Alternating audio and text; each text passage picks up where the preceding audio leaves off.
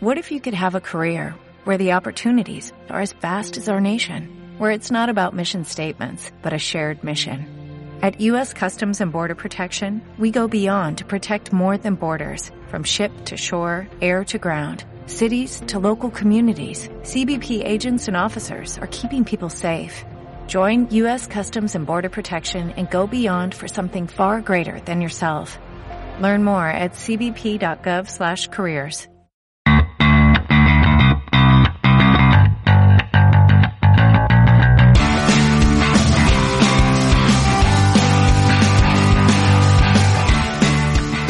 Hola amigos de las artes marciales mixtas, bienvenidos una semana más a vuestro podcast de referencia Generación MMA, el podcast que os pide 1200 likes esta vez para hablar de Israel Adesanya y cómo consiguió retener el título contra el pelador adorado de este hombre que está con nosotros, Humber García. Muy buenas a todos, aquí estamos. Sí, la verdad que eh, pensaba que iba, iba a estar un poquito más fácil para Whittaker, pero no.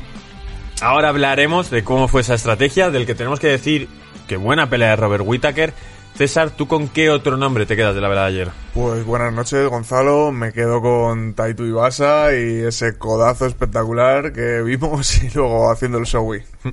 Hoy le vamos a dedicar todo el programa a UFC 271. El miércoles es probable que hablemos de Jorge Más Vidal y de esa rivalidad que tiene con Colby Covington. Y bueno, ya sabéis que tenemos una cuenta de Patreon en la que os podéis suscribir para acceder a contenidos nuevos que hacemos solo para nuestros suscriptores. Vamos a entrar ahora mismo a ese, a ese evento encabezado por la victoria de Israel Asaña. Pero antes quiero saber, César, quién es para ti el peleador estilo MMA de la semana. Pues esta semana el peleador de estilo MMA no es por estilo físico, por estilo de vestir, sino por su forma de contestar a un jugador del, del West Ham que colgó unos vídeos en su casa dándole unas patadas al gato, como maltratándole, dándole tortazos, o sea, horrible. Y salió Jan Blakovic diciendo, oye, ¿qué haces tú con esto? Métete con los de tu talla y vente a darme una patada a mí si te atreves, que eso no se hace. Así que, ole por Blakovic defendiendo los valores buenos. Ole por Jan Blachowicz y ya sabéis que si queréis ser unos auténticos estilosos de las MMA o de lo que sea, tenéis que ir a la tienda Estilo MMA y comprar la ropita de la UFC ya que es el distribuidor principal de la marca Venom en España. Tenéis tienda física tanto en Madrid como en Valencia, en el centro de ambas ciudades, o si no, podéis comprar la ropa pues online, como se hacen las cosas ahora, ¿verdad, Zumber? Claro, ahora se hace todo vía, vía online. Como ver Generación Como MMA, ver Generación el mejor MMA, como hacer, ¿no? hacerse O como ver Patreon. Eurosport Player que te está causando problemas, A ver, ¿verdad? ya está. Ya me está destripando delante de la gente, tío. Muy capullo este. Bueno, vamos con Israel Asaña, vamos a hablar también de las grandes actuaciones de la noche, pero vamos a empezar por lo que la gente quiere escuchar. Israel Asaña prometía que iba a hacer una actuación mejor de la de la primera pelea contra Robert Whittaker y sustito porque en el primer asalto manda al suelo a Robert Whittaker y decimos, lo está cumpliendo. Y luego, ¡fum!, se desinfla. Campeón con muy buen striking, muy defensivo como solemos decir, hace las cosas muy bien, pero hay mucha gente más casual, menos entendida de MMA, que empieza a criticarle. Me pasa un poco, me recuerda un poco a la época de, John Jones, cuando empezó John Jones al principio de ser campeón, fulminando a todo el mundo, sometiendo, eh, haciendo, noqueando en los primeros asaltos. Y luego, poco a poco, pues ya la gente le iba cogiendo el truco y ya ganaba, pero por decisión. Luego empezaron las decisiones apretadas. Y esta no ha sido una decisión muy, muy apretada. Creo que es justo vencedor Adesanya. Pero ya vimos que hay agujeros en el juego y que podría venir algún peleador a, a acabar con su reinado, ¿no? O por lo menos a estar ahí ahí. ¿Estás hablando de Jared Cannonier o de quién estás hablando para acabar ese reinado? Estoy, estoy hablando de Jared Cannonier o en los próximos, no digo ningún nombre en concreto, pero nunca sabes cuándo puede salir un peleador, pues como en su momento Dominic Reyes, que parecía que venía de la nada, ¿no? Contra John Jones y le causó muchos, muchos problemas, pues podría pasar lo mismo en esta división.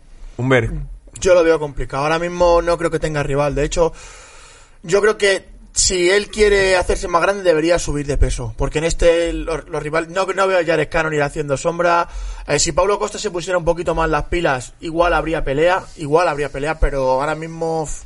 Poca chicha en ese, en ese una peso. sensación de que tanto Israel Asaña como, Como Whittaker están como muy por encima del están resto. un Están escalón un, por esca- encima. están un escalón, Sí. un escalón por encima, pero no sé, no he visto a Desaña ser un campeón tan dominante. No lo he visto ser. Pero creo porque lo que le hace ganar es precisamente no arriesgar, como tú mencionabas con John Jones, puntuar, ser mejor que el rival, dar algún que otro golpe de más que le haga vencer y entonces nunca va a arrasar, pero es lo que le va a hacer ganar casi todas las peleas que se proponga. Bueno, no va a arrasar. A, no- a Robert Whittaker le noqueó. A Pablo Costa lo noqueó también. Lo que pasa es que. No, si eh, él se encuentra el knockout, claro, lo hace, por él- supuesto. Él, Claro. él es un tío que. Él, él tira el golpe. Si te funciona algo, ¿por qué lo vas a cambiar? Porque él lo hace bien. Es un peleador que es, es, es defensivo. Sí, pero dentro de lo que él hace, lo hace muy bien. Y en, en los golpes, eh, que, que es verdad que no inicia la, la acción, no es el típico tío que va para adelante. Pero él tira patadas y tira golpes, tío, muy certeros, que a cualquiera podían, podía haber bloqueado. O sea, uno de esos chutes altos, si le pilla bien a Whittaker, le podía haber sentado perfectamente. Pero perfectamente. Sí, pero lo que creo es que como él sabe dónde es mejor que tú y es siendo más largo que tú, golpeándote más que tú Claro, él- y hace más contundencia, ¿para qué va a arriesgarse? Claro. Es un poco lo de John Jones. Si yo sé que te voy a puntuar este asalto y el siguiente el siguiente, pues si no te ha cazado ninguna de las 10 manos que me ha arriesgado, pues ya cazaré a otro en otra Sí, pelea. pero ya entras en que te puedan quitar una posible pelea o entrar en decisiones apretadas como con Gustafsson, como con Dominic Reyes y esta estuvo esta pelea ha estado a un pasito de ser una decisión apretada o de que pensemos que Robert Whittaker podría haber ganado tres asaltos. Solo con que Whittaker hubiera apretado más en uno de esos asaltos eh, Es ya que- estaríamos hablando de un nuevo Claro, campeón. yo es o que sea, creo no que tan Whittaker- lejos la cosa. Si, si no, lo- si no, no lo hubiera noqueado la primera pelea, yo creo que hubiera ido mucho más a por la pelea. Pero yo creo que no quería Sí, que le estaba, noquearan, hombre, estaba claro, Estaba- estaba claro que no. Ten- le tenía el miedo Claro, le tenía respeto, miedo de ¿no? que le volvieran a noquear, porque es lo que yo pienso, tío. Es que eh, ahora nos puede escribir, si, si le place a usted, Humber, Me place, me eh, cómo es exactamente ese reajuste que hizo, porque yo vi en un montón de situaciones ese momento en el que en el intercambio Adesanya esquiva echándose para atrás y lanza el upper, ese crochet ascendente de izquierdas y se queda en el aire. Es decir, yo vi como que Whitaker eso lo había aprendido. Sí, ya. lo había, lo había mejorado porque él siempre tenía la mano derecha pegada aquí. O sea, el peleo. De hecho, casi todos los golpes que tira los tira con el jab, los tira con la mano izquierda. E puede- incluso es como un crochet en avance, ¿no? Lo que Sí, tira un montón. Sí, sí, con el paso Tira adelante un- y un medio crochet, medio recto, ¿no? Como una Ni- overhand ahí, sí. Pero encima, si no recuerdo mal, es crochet y crochet. Voy avanzando sí, todo lo que puedo para sí. este cazón porque es muy largo, hay- es que hay mucha diferencia de, de- de estatura, por eso, y aparte como Adesanya te controla muy bien eh, el, el timing de la entrada y la salida, es muy difícil pegarle, ¿vale? Pero sí que ajustó mucho porque la mano la tenía arriba, hizo la pelea que debía hacer, salvo que para ser campeón debía ser más agresivo, pero bueno, le tiró, le tomó la espalda, lo que pasa es que luego no lo retuvo mucho tiempo abajo. Pero la idea no era mala, era ir eh, dejando pasar los asaltos y ajustar al final, o sea, ir eh, frustrándole, porque Claro. lo que dijisteis vosotros, que eh, en la retransmisión, que sí la vi, eh, a Adesanya nunca na- no- ha noqueado a, na- a nadie cuando pase el segundo asalto, entonces eso... Eh, Ese dato debería haberme hecho rico ayer, ¿eh? Se, se Ahora que idealiza dices un poquito. rico, perdona. Eh, mi cámara, por favor. Quiero a cualquier casa de apuestas que me fiche, ¿vale? Porque todo el mundo sabe que mi porcentaje de acierto es el 95%. O sea, desde que Aquí estoy hay aquí he fallado en bruto. una pelea. He fallado solo una pelea. Si ¿Sabes qué es queréis que haceros ricos, Sí, sí, poner sí. aquí vuestro Es, Una- verdad, money. es verdad que en 2022, de 6 o 7 pronósticos que has hecho, has acertado todos menos uno. Pero si eres tan bueno apostando, ¿por qué no eres millonario? ¿Por Porque- qué no pagas a Claro, generar tío. Pues tu porque, tío, no- luego no apuesto, tío. Pues Venga, no una apostar la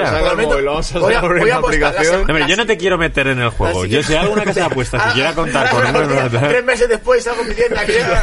El juego arruinó mi vida. Gonzalo, maldito. En la calle tirado, eh. Ay, Dios, llamando aquí. llamando a Eurosport. Decide que salga. Dejarme dormir aquí en el, y en encima el me recomendado un libro que no funciona. Que mierda es esta.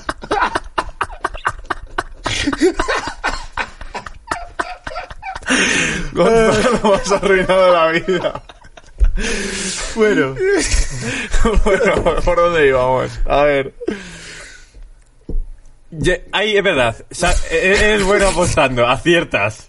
Sí, acierto. Hombre, acierta, hombre, Fallaste acierta. con gané. Sí, sí, sí. Fa- Fallé con gané. Y además fallaste la que más te creciste, que dijiste, Sí. en este asalto ya, por sí, este sí, por porque rodilla. Realmente lo veía. Bueno, fallé en dos. En la de Gané y la de Más Vidal. Que dije que No, Hombre, no, pero no te vayas hasta tan lejos. En este, En en, este- 2022, este, 6 o 7 2022. peleas que has hecho, has fallado solo la, la de Gané. Además, estás acertando cuándo es decisión y cuándo no, también bastante. Vale, eh, ¿qué tenemos que decir de esa pelea? Israel Adesanya ha declarado que le da un 7 sobre 10 a su actuación, que podría haberlo noqueado, pero que bueno, que es que evidentemente se está enfrentando al mejor peleador medio que no es él. Yo sí creo que eh, no hay ningún peleador que le haga ruido. Creo que Cannonier tiene unas condiciones en las que podría hacer algo si no fuese porque visualmente dices, sí, claro que le puede ganar, pero luego hay que cortarle la distancia y recibir los 30 golpes de Adesanya y no irte abajo. Sí, sí, los low kicks se tira y todo, que lo que dice Humber, que van con mucha potencia, que a veces sí son golpes aislados, pero recíbelos tú y luego tira para adelante. O sea, complicado. Aún así, bueno, pues hemos visto que con el Greslin, aunque no sea una de las, de las especialidades de Canonier, el Greslin creo que sería una puerta para ganar a Desaña. es- Creo que el resto de la división estará ya mirando Pero es que entrenando, no, ¿no? utiliza nada el wrestling Claro. de forma ofensiva. Y luego estaba pensando ahora, ya parecía Paulo Costa que era el rey del knockout en esa división y no le hizo nada de Saña. Ya. También es otro tipo distinto de peleador, no es el mismo tipo de golpeador, pero es verdad que Israel Asaña es que tiene el timing, tiene la precisión, la distancia. Yo creo que la forma de ganar a Desaña creo que es, es obvia, es hacer una pelea fea, llevarle contra la reja, cansarle, un derribo, que se levante, otro derribo, es hacer un Greslin sucio, con golpes, Claro, con gran es, pound. es, es lo que lo que dijisteis vosotros, creo que además de, deja- evitar que disfruten la pelea, tío, porque él se ve cómodo en la Claro, pelea. si es que está así, Claro, está sí, bailando. Entonces, en el momento que evita, porque hubo un, en el tercer asalto, después de haber ganado Whittaker el segundo, cuando le llevaron a, a la, a la esquina, ya la cara no era la misma, tío. Claro, Estaba como claro. diciendo, "Pues algo me ha salido mal. Pero también te digo, Israel Asaña acaba la pelea sin respirar por la boca ni un solo segundo. Ya, sí, sí, es que eso lo, veíamos en la retransmisión. hay algo que sí. se está guardando, no porque no- si no lo usaría, pero Claro. qué capacidad para estar dentro de la pelea más o menos tranquilo y no tener su que... lenguaje, su lenguaje aire. corporal era todo el rato estar tranquilo, dominando. Y Whittaker se le veía más apurado en conseguir los movimientos. Pero bueno, lo cierto es que derribó, lo cierto es que cogió la espalda, eh, incluso con los ganchos, subido encima. Bueno, no, no cualquiera le hace eso a Desaña. Bueno, ¿qué queréis decir más de Israel Adesanya y Robert Whittaker? ¿Se os queda alguna cosilla? Pues que la verdad es que no sé qué futuro le espera a Whittaker, porque ya ha tenido dos oportunidades. Pero él ha declarado que se va a volver a hacer esa tercera pelea porque cree que podría haber ganado las cartulinas, No pero bueno, más, es tampoco que tal. tampoco hay más. Pero su actitud, como es un trabajador, lo que ha cogido ha dicho, voy a barrer de nuevo la división para Y volver a luchar con Adesanya en unos Bueno, años. pues podría ser. De hecho, él en sus declaraciones al final de la pelea sí que dijo que estaba contento con su trabajo, que había hecho todo lo que había podido, que bueno, que no han salido las cosas porque así es la vida. Y bueno, yo espero y me gustaría volver a ver a Whittaker hacer eso. Me gustaría verlo con Vettorio o con Pablo Costa. Sobre todo con Pablo Costa. Sí, Yo creo- yo a, creo a que Whittaker le quedan varias peleas por hacer divertidas ahí. Eh, Vettori y Costa parece que van a pelear entre ellos. Costa ha Sí, dicho... Si, a, si a la señorita Sí. le da la gana pelear a Pablo Costa, si le parece. No, Pablo, Pablo Costa ha dicho que quiere a Vettori. Sí, que le- que él sí- quería quiere la sí única sí pelea. a Vettori, eso es. Así que bueno, parece que esa será una de la, la nueva pelea un poco por el siguiente. Bueno, pues que se espere Whittaker y que pelee contra cualquiera de los Claro, dos, por ejemplo, el que gane. Claro. Bueno, eh, algunos datos de, de Whittaker y Adesanya ayer. Adesanya con 12 knockdowns es el segundo middleweight que más ha conectado, solo uno debajo de Anderson Silva. Me da a mí que antes de que se retire Adesanya va a conectar algún que otro knockdown más. Probablemente. Posiblemente. Ya sabemos que es el que tiene el récord de knockdowns en una pelea titular con cuatro contra Kelvin Gastelum Sí. y también le hizo tres en un asalto a Derek Branson. Eh, Whittaker, seguimos con algunos datos, tiene 11-2 de récord desde que se movió en 2014 al peso medio. Y yo decía así un poco de broma ayer para despedir la transmisión que fue un peso vuelta en el momento. En su momento, igual como para hacer un poco la broma, podría bajar y pegarse con Kamaru Usman. Si, si Adesanya sigue en este peso, no sería una idea muy mala que bajara de Pues, peso. pues no sería una mala Lo que idea, me si extraña es que Whittaker no parece, no parece grande para la división. O sea, Whittaker es más pequeño que Vettori, que Costa, que Cannonier, que Adesanya. No es un tipo muy tocho. No. Entonces, ¿podrá hacer esa bajada más o menos Es con que hasta, hasta ser, Adesanya podía bajar, porque cuando en el, pe- el momento del pesaje no se les ve que están cortados, Pero pero, no no, se les fino, ve que están de, de esta gente que tú dices, joder, lo que ha tenido que joder, que se le pasar, nota en la cara, tal, eso, en la cara, las ojeras, que dice, hostia, este tío ha tenido que, que Pu- sufrir. puede que ve pudiera, sí que pudiera que bajar. relativamente a Welter. tío. Si es que el problema es lo que hemos hablado muchas veces, que hay mucho salto entre división y división, tío. Deberían poner una división intermedias. Sí, desde luego que a partir de los 70 kilos, o sea, tiene que haber 5 kilos como máximo. Son de- 70, de divisiones. 77, 83. 92. Ahí hay 4 divisiones donde lo mismo tendría que haber 6. Claro. Bueno, la verdad es que yo soy muy de... La cosa está bien, no la toquéis mucho, pero sí que es cierto que hay mucho salto entre 77 y 84. Y sí que creo que Robert Whittaker podría darlo, pero tendría que ser una oferta muy buena de, venga, te pegas con Kamaru Usman y tú por lo que sea creer que tienes alguna oportunidad contra él, porque yo vería favorito a Kamaru Usman, la verdad. Sí, pero no me fiaría yo de esa pelea, ¿eh? No, Whittaker tampoco, no, no, eh, es, un, es un peleador completo, tiene un muy buen kickboxing, lo ha demostrado de sobra, está acostumbrado a pelear también con wrestlers en su división, grandes, eh, está acostumbrado a intercambiar golpes con los mejores del mundo. No creo que Kamaru Usman pegue mucho más fuerte que Adesanya, ¿no? Por decirlo de alguna forma, o que Joel Romero. Y creo que el corazón de Whittaker es más grande que el de Usman. Sí, eso Más- sí. Creo que tiene más, más coraje. Yo, yo también lo pienso. Sí, puede ir por ahí los tiros. Taito Ibasa, sorpresa de la noche, vence a Derrick Lewis, estaba muy lejos en los rankings. Derrick Lewis coge peleas porque le gusta ganar dinero, porque sus estrategias no cambian nunca. No creo que los campamentos de... Es que no creo que Derrick Lewis estudien mucho la pelea ni nada. Creo que él va a hacer su entrenamiento diario, sus Pega, pega lo más fuerte que puede y sale Claro, es que creo que es así. cabezas, De, de todas maneras, es, es bueno que deje, que deje de pelear en Houston. Porque las Sí, veces que ha peleado las dos veces ha perdido. pierde. Peleó contra. y por KO.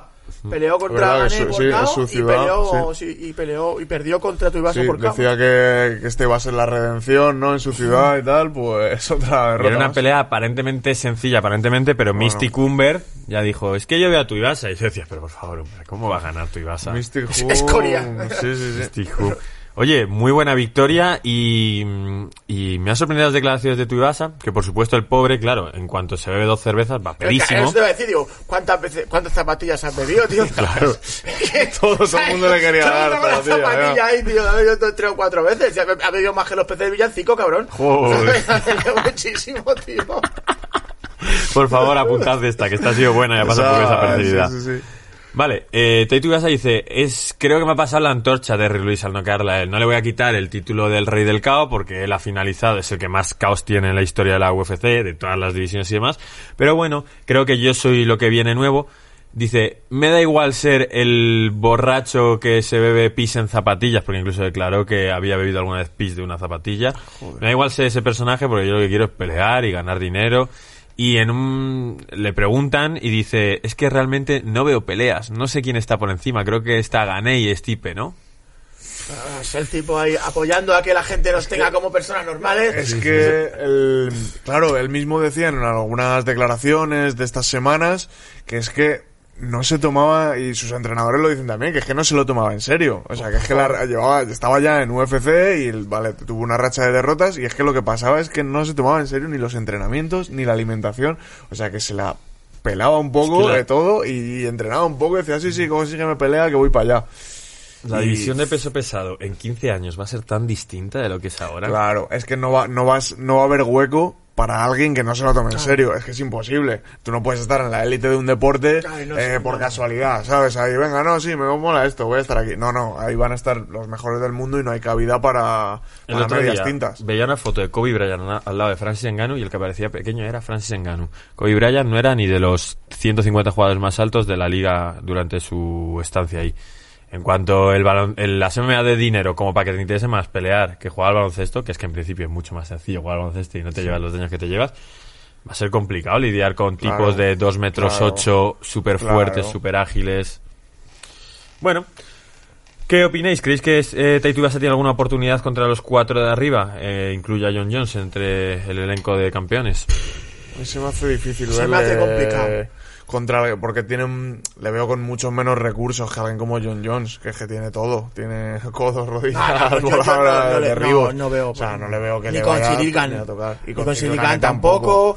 Contra Engano, creo que tampoco. Mucha suerte Creo que, tendría creo que que tener, tampoco, ¿no? creo que tampoco. ¿Y quién más está? Y Miocic, eh, Es que contra Enganu no tiene la, la movilidad como para esquivar los golpes de Enganu. Tiene mucho más coraje que del que parece porque tiene, mu- tiene mucho coraje. es que- pero el coraje también cuando te Claro, tiene el- efectivamente, zampomo dos tiene su- veces. tiene sus límites el Claro, coraje, sabes, ¿eh? que hay un momento en el que te lo coraje no es mágico. Gan y Stipe Miocic tienen una movilidad que no les coge tu Ibasa por y ningún lado. son más IQ. Todo, Por todo, supuesto. experiencia, John. Jones, aunque no sea tan de moverse de esa forma, es el más listo de todos. Olvídate, John John le da una paliza, vamos, le, le pega por, por- vamos, todos los le da con la zapatilla, Sí, la- sí, o sea, John le pega desde, de- vamos, no sabe ni dónde le caen los golpes, estoy seguro. Mm.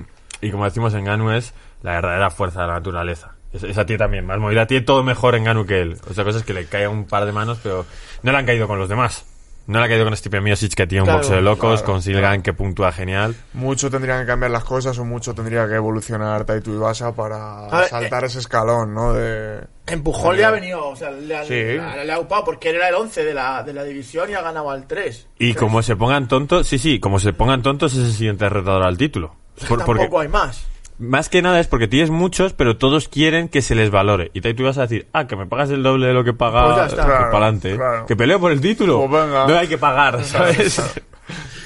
Bueno, eh, me interesa mucho la pelea de Jared Cannonier contra Derek Branson, de nuevo otra remontada. Volvís- volviste a acertar, pero de nuevo, las cosas no están yendo a favor de tu veredicto, de tu Pero- juicio. Pero, pero Humber está viendo las peleas y está diciendo, no, no, no, No, pasa nada, estaba- no preocupéis, no tranquilo. preocupéis, de hecho, tranquilos. Si iba, ahora, iba- ahora va a iba a mandar un mensaje a vosotros, tranquilos, está hecho. De- Decías, si la acaba de golpear con la nariz en la mano. Claro. ¿no? A hojazos con, la gente, con las manos de la gente. Eh, eh, yo lo veía claro. A ver, es verdad que cuando terminó el primer asalto dije, hostia, macho, pues estaba más apretada la cosa. Pero sabía que en, en un momento, tío, iba a llegar. Un, yo pensé que le iba a noquear con la mano. Y los dos le pasa lo- O sea, el primer, ese combate y el segundo acaban igual. Con un codazo, los dos.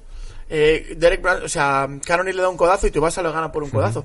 Y le, en el clinch le pegó, tío, y le, le- se quedó como así. Sí, luego le dio con el y revés. le- le falló una mano Sí, y le sí, pegó sí, con le el pegó revés. revés, Un ¿eh? muy, muy raro. Sí, y, muy raro. y se cayó y estaba frito. Se llevó un par de codazos de más. Es muy interesante. Sí, que salió la que tiraron la toalla y todo, Sí, ¿eh? sí, Porque... o sea, que cuando cayó. De hecho, cuando le pega el codo, si te fijas, los ojos están ya Sí, como ya diciendo. está fuera, ya está no, fuera. no puede enfocar al. a- al- Sí.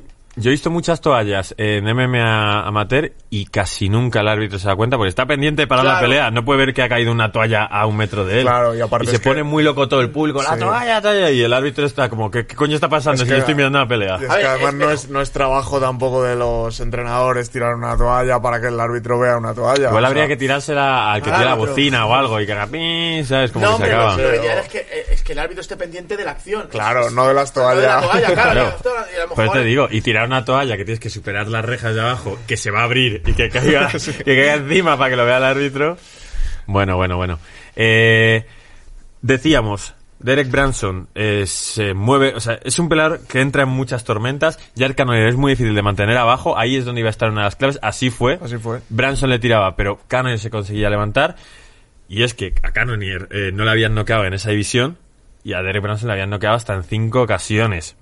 Pues pasó que en los intercambios el que es más indoqueable fue el que salió ganando. Sí, aparte que, ejo, es que este Cannonier es muy fuerte. ¿eh? O sea, Sí, sí, es un una bestia, sí, para sí, sí, división. sí, es No creo que tenga ¿eh? chance contra el Sanya, pero que pidió la pelea, Mm. pero es un tipo fuerte, ¿eh? O sea, Es, va, va al hilo, en teoría es el siguiente Sí, Sí, él, él la pidió, se la pidió. La además. pidió con mucho ahínco y además sí. no hay nadie más en la división ahora mismo no. interesante, así que será seguramente el próximo a pelear por el título en el peso medio. Y como dijo que ayer creo que se nos pasó un poco en la traducción, porque cuando estamos en Eurosport no sabemos quién va a traducir. Yo soy el que menos Sí. se mete ahí, pero cuando veo de pronto que, que esto hay que decirlo, lo digo. Jorge suele ser el que más lo tiene, pero tú muchas veces intervienes. Hace una broma a Derek Branson, uy, perdón, ya el canal que dice, me he, pasado de Blonde Branson a Bluth Branson. Ah, pues yo no la pillé, no la, no la- no la entendí. Estuvimos lentos, eh, ahí nosotros. sí, sí, sí. Más cositas que pasaron. Uy, se me ha ocurrido una idea. Pero bueno, eh, vamos a hablar un segundo de Joe Rogan. Muy pequeño, lo tengo aquí. Le preguntaron a, Dana White en la entrevista final. Oye, que, mm, que habéis dicho, habéis mandado una circular en la de que Joe Rogan le ha pasado algo, ha tenido un inconveniente para no poder estar presente. Y dice Dana White, no ha tenido ningún inconveniente. No está locutando por lo que todos sabéis, porque se ha, deci- ha decidido él que no quiere exponerse y por eso no está. Para los que no lo sepan, Joe Rogan es el comentarista oficial de UFC, es el, digamos, el podcaster más famoso del mundo y ha sido como cancelado un poco por haber hecho alguna que otra... Ha tenido invitados antivacunas, Claro, se le ha sí, un sí, recopilatorio... y se, y se le ha acusado como de darle voz a personas antivacunas y bueno, pues sinceramente es que vamos, yo creo, yo no conozco a Joe Rogan en persona, pero... No, no lo conoces. O sea, yo que, que iba a venir algún día a Genocidio MMA por tu parte o algo. Sí, sí, luego le llamo y se lo digo. No, no creo que sea. Es que de hecho, si tú tienes un podcast y una persona da una opinión en tu podcast, no significa que sea tu opinión. Que la compartas. Claro, no significa que la compartas. Claro, Entonces pero aquí veo lo la que historia pasa- un poco absurda, ¿no? Aquí lo que pasa, si a nosotros nos podía afectar cuando en Generación MMA, bueno, voy a poner otro caso, cuando de pronto veníais alguno por primera vez de colaborador y leíais dos comentarios negativos, imagínate cuando tienes Claro, 20.000, claro. cuando sales en todas las noticias. Es que no eres ni capaz de pensar si lo que has hecho está bien o no está bien, ¿sabes? Claro. Yo pienso como vosotros. Pues mira, tú tienes un podcast y tú da- das rienda suelta a que hable quien quiera y mientras no hagas apología de hacer daño a la gente, pues bueno, pues cada uno piensa lo que quiere, ¿no? Es que como si viene aquí ahora un invitado y dice una movida que a ti no te encaja, pues que tampoco es tu culpa, ¿no? Ha pasado, ha pasado bastantes Claro, veces. Tú puedes debatirle o, pasar, o- o pero- dar tus motivos, pero en ningún momento puedes cortar la voz de nadie. Eh, Cuando dijimos el otro día esto es en Strickland, la gente, no, porque a los nazis no hay que darle voz ni nada. Nadie está hablando de dar voz a ningún nazi, está hablando de una persona que se exprese. A mí me puede parecer tan repulsivo como a ti, pero yo... Claro, pero son unos hechos que están ahí, Claro, nosotros en un tipo podcast los exponemos. Claro, lo oye, hay personas que dicen esto, oye, hay personas Claro, que piensan que lo otro. Escucha, a mí me, me puede parecer tanto más repulsivo que a ti sus ideas, tío. Yo, de hecho, una persona que dice, yo quiero matar a alguien, pues hombre, muy bien de la cabeza, está claro que no está, pero creo que tiene todo el derecho del mundo a decir eso. Otra cosa es que luego lo llega, lo lleva claro, o, o lo lleva a cabo, o, o- sea un peligro, Claro. pero habrá gente que diga eh, en, en- en el, en el espectro opuesto un montón de cosas. Lo que pasa es que aquí también nos regamos las vestiduras porque, oh, son- es un antivacuna, o es un nazi, o es no sé qué, lo- lo- pero a lo mejor lo que nosotros decimos le sienta a ellos igual de mal. O sea, ¿qui- ¿quién, ¿quién te da a ti, esto es un speech un poco, ¿quién te da a ti o a mí la posesión de la verdad absoluta? Nadie, tío. O sea, tenemos la insana costumbre de pensar que nuestras ideas son mejores y superiores a las demás. No, no entiendo el por qué. Y no entiendo el por qué, incluso aunque sean unas ideas Una barbaridad, que una sí. barbaridad, No pues tú- al final, joder, pues tú tienes un podcast que, que no, Claro. no estás patrocinándole sus cosas, ni le has dicho, oye, di esto, ni Claro. toma dinero para que digas esto. Es como, bueno, pues es Sobre un todo a mí me sorprende que haya algunas personas que digan, si Joe Rogan sigue, quitáis lo mío, tal, y es como... un, un cantante muy famoso que lo dijo. Y ya me has dicho, le, ¿no? yo- Que no. le dijeron en Spotify, pues vale, pues, pues. Bueno, en, en resumen, dice Joe Rogan, nada, cuando esté preparado para volver a trabajar y que volver a trabajar, esta es su casa. Y eso es lo, lo que ha pasado. Bueno, se pasará un poco todo este revuelo y volverá, ya está. A mí me gustaría seguir hablando de esta velada, pero creo que se la vamos a dejar a los usuarios de Patreon para animar a que os metáis en Patreon, que ya sabéis que es una colaboración si creéis que merece la pena. Ya hemos hablado de los grandes peleadores de la velada y os dejamos a los que queráis saber un poco más que entréis en esta comunidad tan guay que tenemos, que es bastante barato y que, bueno, como digo siempre, eh, si no puedes, pues no te lo hagas, no pasa absolutamente nada, pero si crees que por lo que sea nos lo merecemos, que te llevamos informando y trayendo contenido de calidad y, y quieres que cuando esto necesite dar un salto de calidad lo podamos dar, podéis haceros suscriptores y recibir muchas de las cosas positivas que hay. Una birra al menos al fin de semana y ahí tenéis el Patreon. Exacto. Es Y, y si queréis recuperarlo, Claro, hacer caso verdad, a las apuestas de Uber y ya está, y recuperáis incluso una inversión, ganaréis más dinero que tenéis. La persona que más dinero pone en ese Patreon no, me dijo a mí, yo pongo todo este dinero porque gracias a vosotros gano mucho dinero. O sea que. Pues. Ahí lo tienes. Un negociazo. Vale, pues nada, nos vemos mañana con los de Patreon, nos vemos el miércoles con los demás en eh, hablando de Jorge Masvidal y su rivalidad con Colby Covington. Hasta luego.